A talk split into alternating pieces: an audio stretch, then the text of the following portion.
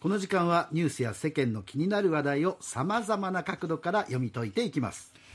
筑紫女学園大学教授の吉野義孝さんです先生今日はスタジオでおはようございますおはようございおはますようございます。っていうかこの番組もうすぐ1年になるんですが、はい。初めてですね先生とそうですね。スタジオで喋るのは。今今更来るなって感じいやですかね。いや来るなじゃない。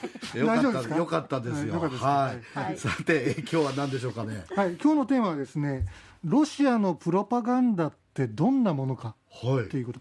あの先日ロシアの国営テレビチャンネル1の生放送中にあの突然女性スタッフが現れてですね、ん。反戦を訴えたってことがありましたあよね、の紙を持ってねそうです後ろに立ってね。でその紙には戦争反対、えープロパガンダを信じるなと。はい、彼らは嘘をついていると、うん。書かれてありました、じゃあそのプロパガンダって一体どんなものなのかなと、はいはい。まあ、素朴な疑問なんですね、でこのチャンネルは探してみたんですけれども、え日本ではあのアクセスできなかったですねこれね。まあ日本ではって主語にするとあれですけどちょっと僕はアクセスできなくって、えはいはい。同じあの国営メディアの RT をチェックしてみたらロシアの国営、そうです国営ですね、うんうん。でこちらにもあの制限あるんですけどまだ見ることできます。であのプロパガンダの疑いが強い動画ありましたね。ええ。でこれあのウクライナ東部のドネツクの街の様子を映したものなんですね、はい。はい。でこれあのドネツク人民共和国っていう呼び方もあるんですけれども、はい。国際的にあの国家としてはい。あの承認されているわけではないので、まあ、ドネツクと呼びますね、でそのドネツクの住宅街にウクライナ軍が、はい。えー弾道ミサイルを発射して民間人20人が亡くなった、はまあ、こういうニュースなんですね、でこれロシア側がウクライナ側がウクライナが攻撃したと伝えているだけでうん。なんですね、うん。でウクライナの方ウクライナ軍はミサイルを発射したことを否定している、はうん。えーその上逆にこれはロシアがやったことだっていうふうに主張してるんですね、あはいはい。だからこれもしかしたらフェイクニュースかもしれずまあどっちがどうなどのか。どうなのかっていうことがあるので日本ではあまり大きく伝えてはい。ないんですけれども、ロシアの国営メディアは大きく取り上げてます、はい。はいでこのニュース動画なんですけれども、もう胸が締め付けられるような映像の連続なんですね、はい。こんな感じ。動画はミサイルと見られるこう円筒状の黒い物体の映像からは始まるんですね、はい。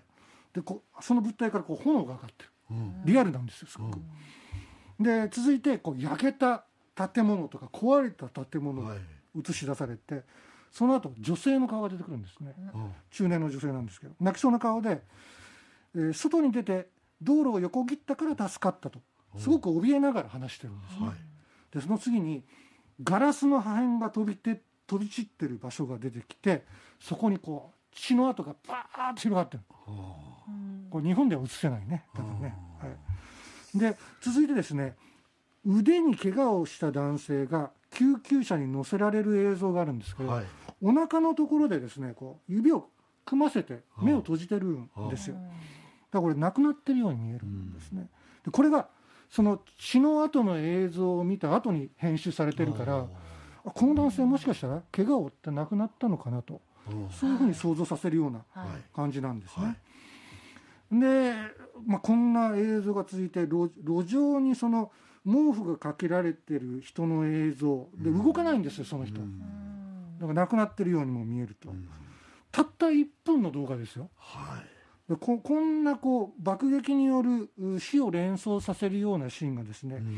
次々と出てくるんですね、うん。でもう一つ別のあのこのニュースの別の動画なんですけど、はい。これもインパクトがあって女性とちょっと高齢の男性が、えー路上に倒れてる人の傍らではい。号泣してるんですよ。はこれすごいですよ。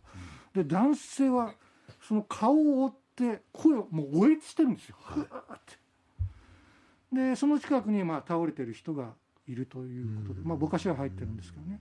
でまた血の跡が残ってるんですよ。で非常に衝撃的なシーンなんでこれやっぱ記憶に残るんですね、で結果どうなるのかと言いますと、はい。あのウクライナはこの親ロシア派が支配しているドネツクにはい。ひどいことをやってるっていうことを印象づけるんですね、だからこれロシアの人たちが見たらあウクライナは自分たちの仲間にうん。こんな残虐なことをしてるんだと、うん。まあ思ってしまうでしょそううねですよね。はい。だったらロシア軍のウクライナへの侵攻はやむを得ないんじゃないかと、これはロシア側にとって非常に都合のいいストーリーでしたね、まあ、プロパガンダなのかなと、その疑いは強いんじゃないかなというふうに思います。でも、うん。ドネドネツクはい、は、まあ、独立国家としてみたいなことを認めるってことに、まあ、い今回ねなってるけど、はい。でもドネツクに住んでる人はもともとウクライナ人なんですよね。そうですよね、はい、でそこにいる人たちは本当にそこのドネツクではい。いいのかっていう人もきっといるますと思いますよね。でそこはそそういうふうになってますようん。ね。でロロシアの人が見たらでもまあ自分の仲間っていうふうにと捉えてる可能性があってそしたらこんなひどいことをウクライナやってんのっていうふうにだからあれねですよね。割とご高齢の人がつまりネットとかやってない人たちがテレビしか見てないから、はい。情報がもうそこからだからそういう映像を見たらあそれはウクライナが悪いわって思うようにっていうメディアの報道の仕方っていうことですよね。そうなんですよ。であのプーチン大統領の支持率がウクライナ侵攻後に上がったっていう情報もありますね。でそれは今おっしゃったようにこうこういうプロパガンダの映像をこう見てる人たちっていうのが支持してる支持率も怪しいですよね。怪しいです。そうですよね。何が事実か分かんないっていうことはありますよね、はい。もう一つあの付け加えるとしたらこれ実はロシアの学校でもプロパガンダ動画が流されているというはい。ニュースがあって、ロシア軍を平和の守護神として伝える内容だということ。これ全全ロシア全土の学校で見ることになっている。子供たちに。これも影響力大きいですよね。あはいー子供たちっていうのはね、はい。やっぱその判断する能力がまだないかそうらなんですよ。だからやっぱ教育っていうのは大切なんですけどもある意味洗脳ですもんねそこから刷り込んでいくっていうそうことでよね、ですすよね。はい。うん。いやー怖いね。やっぱメディアっていうのは本当大事ですよね。ですね。だからこの間のあの紙持ってたはい。あの人の勇気あるいはアナウンサーは気づかないふりしてずっと喋ってる。カメラマンも絵をずらさないはい。で多分その後スイッチングもされて他の映像になってるけど、とりあえず、あれ見せといてスイッチングしてるから、多分あのメディアの人たちももしかしたらもうみんね、なでかもしれやったんじゃないかって協言われてますよね。っ。てで。SNS で世界中に拡散されたじゃないですか、はいはいだからあの女性は有名人になったので、ロシアも手荒な真似はできないだから罰金3万円だけだったそうってねですよね。釈放されたってね。でその後どうなってるのかってやっぱ注目されるからそうですよそね、れはちょっといい方向に働いてるのかもしれない。ですね、うん。はいはい。はい。なるほど、プロパガンダっていうのは恐ろしいですね。であ先生今日スタジオまでありがとうございました。ありがとうございますございました。はい。筑紫女学園大学の吉野義孝先生でした